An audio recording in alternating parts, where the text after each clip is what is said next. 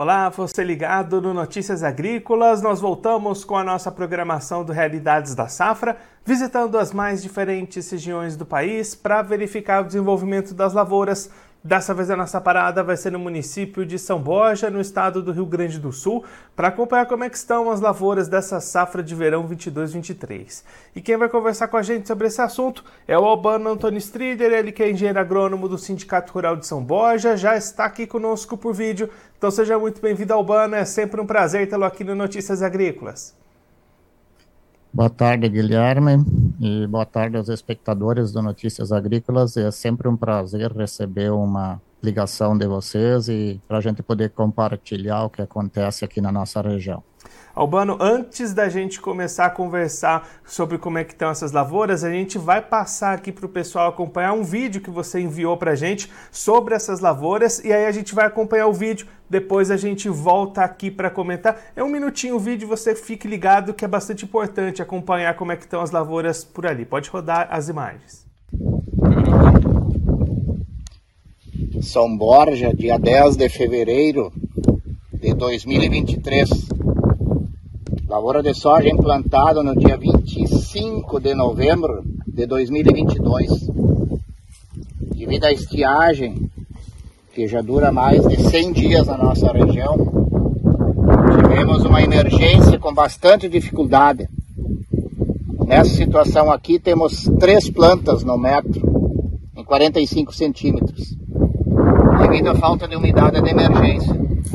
E as plantas que hoje deveriam ter praticamente 90 centímetros de altura a um metro, estão com no máximo 20 centímetros de altura e já estão em florescimento, emitindo as flores e até algumas o início de pegamento de imagens.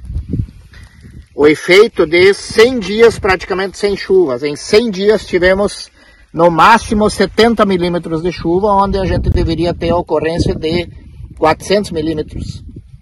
Então nós estamos numa estiagem severa e isso afetando bastante as lavouras de soja que estão em desenvolvimento na nossa região. Albana, a gente acompanhou as imagens aqui, o pessoal que está acompanhando a gente conseguiu assistir o vídeo. É mais um ano de falta de chuvas aí na região e novamente impactos para essas lavouras de soja, né? Pois é, Guilherme infelizmente, a gente de novo está tendo esse hecatombe aí de, de prejuízos, né? Desde o início já do estabelecimento, já desde novembro, desde outubro, novembro, a gente está tendo as dificuldades aí de precipitações, né? Bem abaixo do normal, na verdade já desde o mês de agosto, bem abaixo do normal da nossa região e atingindo em cheio as nossas lavouras de soja, né? Na região de São Borja. A gente teve precipitações aí em torno de 48 milímetros no mês de novembro, 36 milímetros no mês de dezembro e 38 milímetros novamente só no mês de janeiro aí, resultando aí em torno de, de 122 milímetros de chuva nos três meses, onde a gente deveria ter em torno de 400 milímetros de chuva. Então, as dificuldades estão desde a implantação, e no vídeo ali deve ter mostrado as falhas na germinação do soja e também a diminuição do stand, e em consequência também devido à falta de chuvas, novamente a diminuição do tamanho das, da, das plantas de soja, isso acarretando realmente um prejuízo aí bastante considerável. E aí, Albano, nesse momento, a gente já consegue ter alguma ideia de perdas de potencial produtivo? Como é que já estão essas projeções aí? A região de São Borja, na verdade, ela planta em torno de 100 mil hectares de soja. Segundo a Emater, aí a gente está com 105 mil hectares de soja, onde há cinco anos atrás a gente tinha em torno de 35 mil hectares de soja. Então, nossa área cresceu muito, mas nós estamos tendo aí, nos últimos dois anos, prejuízos enormes né, na cultura. E hoje, a gente estima aí, conversando também com outros órgãos, falando com o FEPAGRO aqui na região, falando com o pessoal da Emater, né, tendo conversado também com os agrônomos de prestação de serviço aqui da região, que a gente tem em contato com os produtores, né, e visualizando as lavouras pessoalmente, eu, o Sindicato Rural, a gente estima em torno de 80% de perda de produtividade em relação à produtividade média aqui da região, a gente considerar em torno de 45 sacos por hectare nos últimos anos aí que a gente teve boas produtividades, que foram há três anos atrás, e em cima disso a gente estima aí 80% de perda. Acreditamos aí que as lavouras de sequeiro, onde não tem nada de irrigação, a gente não vai passar de 10 sacos por hectare e tem muitas áreas que não vão ser colhidas, né? E várias áreas também que não, a gente estima em torno de 10% que nem foi plantado. Então, é, essa aí hoje é, infelizmente, a situação da região. E aí, Albano, nesse atual estágio, se por acaso voltar a chover a partir de agora, não tem como recuperar essas áreas, né? Guilherme, assim, ó, visto que foram lavouras plantadas no final do mês de outubro, mês de novembro, essas lavouras já está praticamente definido o potencial de produtividade. Hoje nós estamos no dia 13 de fevereiro e o ciclo desses sojas plantados nessa época e até alguns plantados no mês de dezembro não tem mais como recuperar. Nós estamos agora com uma previsão muito boa de chuva para amanhã, por coincidência, né, Guilherme? É, fazendo a entrevista hoje para Notícias Agrícolas e amanhã nós temos uma previsão boa de chuva, né? A primeira previsão boa de chuva, na verdade, é desde o mês de setembro. Então, estamos com essa previsão ótima de chuva para amanhã, a melhor de todas, né? Que a gente já teve até agora. Inclusive, falada por você semana passada, já anunciou isso, né? Notícias Agrícolas antecipou isso.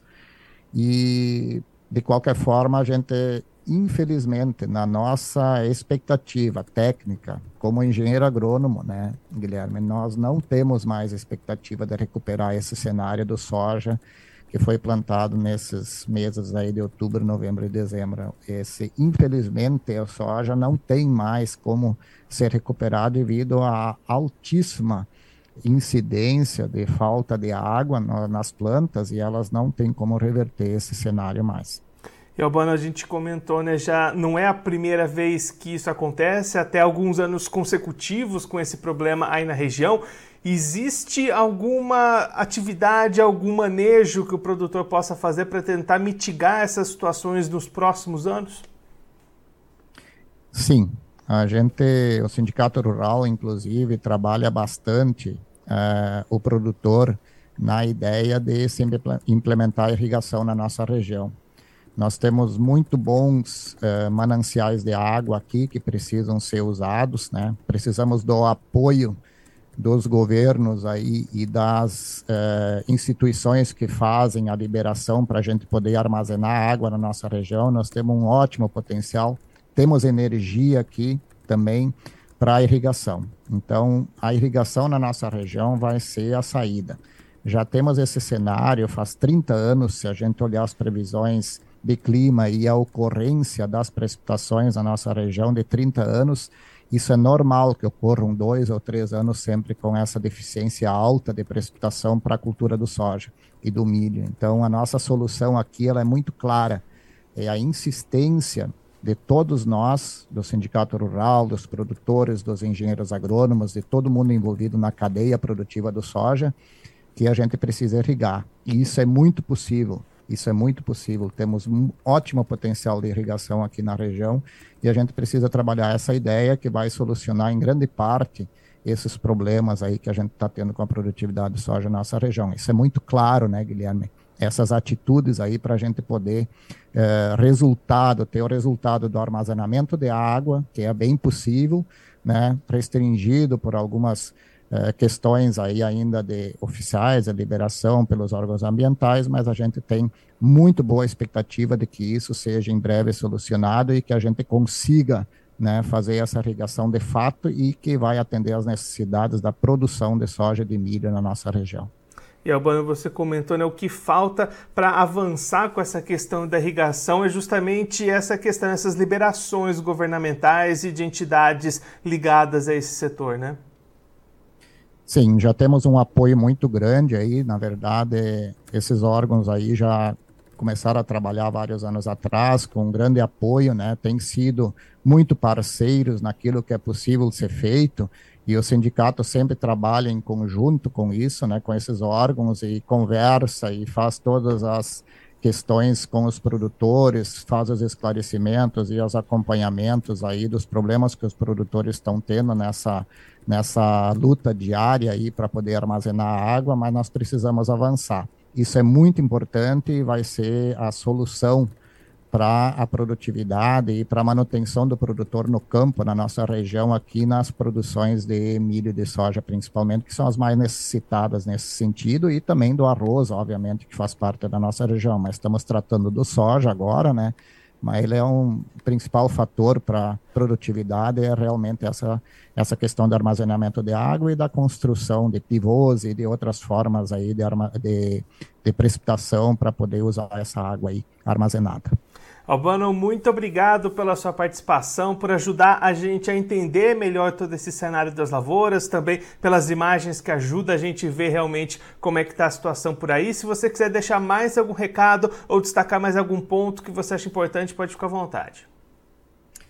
É, agradeço, Guilherme, pelo interesse de vocês em saber notícias da região e nós sempre fizemos questão também de divulgar para que os produtores consigam se sentir orientados e também amparados e terem algum esclarecimento daquilo que o Sindicato Rural e que os engenheiros agrônomos aqui da região pensam.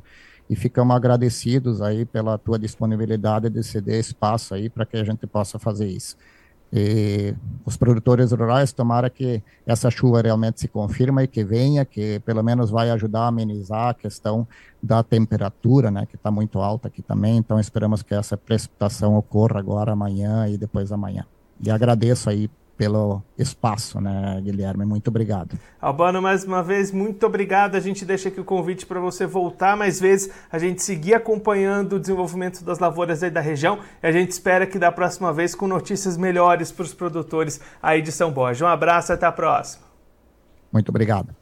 Esse, o albano Antônio Strider, ele que é agrônomo do Sindicato Rural de São Borja, no estado do Rio Grande do Sul, conversou com a gente para mostrar como é que estão as lavouras de soja dessa safra 22-23, uma safra que, mais uma vez, vai sofrendo com a falta de chuvas e isso causando prejuízos e perdas no potencial produtivo das lavouras. O Antônio destacando, o Albano destacando que desde agosto de 2022 chove menos do que a média histórica para o município, somente nos três meses entre novembro, dezembro e janeiro, da expectativa de 400 milímetros acumulados, foram apenas 122, então quase quatro vezes menos chuva do que era esperado e isso, claro, impacta bastante no desenvolvimento das lavouras. O Albano mostrou para a gente imagens, inclusive um vídeo mostrando essas áreas que tiveram dificuldades já desde a germinação, tem estande baixo, é, altura da planta menor do que aquela que era esperado nesse período de desenvolvimento, e com isso as entidades locais, o Sindicato Rural do município já trabalham com perdas de 80% no potencial produtivo das lavouras de soja lá da região, considerando a média de produtividade em torno de 45 sacas por hectare nos últimos anos. Inclusive, Albano destacando que 10% das lavouras não foram nem plantadas, muitas delas não vão chegar a 10 sacas por hectare, algumas áreas não vão nem ser colhidas. Então, uma situação bastante complicada para o produtor lá de São Borja, no Rio Grande do Sul. E aí, a solução, segundo o Albano destacou aqui para gente, passa pela implementação da irrigação. O sindicato, outras entidades estão em contato com órgãos governamentais, entidades ligadas a esse setor, para buscar uma agilidade nessas liberações para autorização para irrigação, que segundo o Albano, a região lá de São Borja tem bastante potencial para investir na irrigação. Isso pode ajudar a mitigar, diminuir esses problemas em anos futuros, onde essa situação de pouca chuva possa se repetir. Agora eu vou ficando por aqui, mas você aproveite para se inscrever no canal do Notícias Agrícolas no YouTube. Por lá você pode acompanhar os nossos vídeos, as nossas entrevistas. Também deixe o seu like, mande a sua pergunta, o seu comentário, interaja conosco e com a nossa programação. Você também pode clicar no sininho, assim você ativa as notificações e fica sabendo de todas as novidades do Notícias Agrícolas. Eu vou ficando por aqui, mas a nossa programação volta daqui a pouquinho. Então continue ligado no Notícias Agrícolas.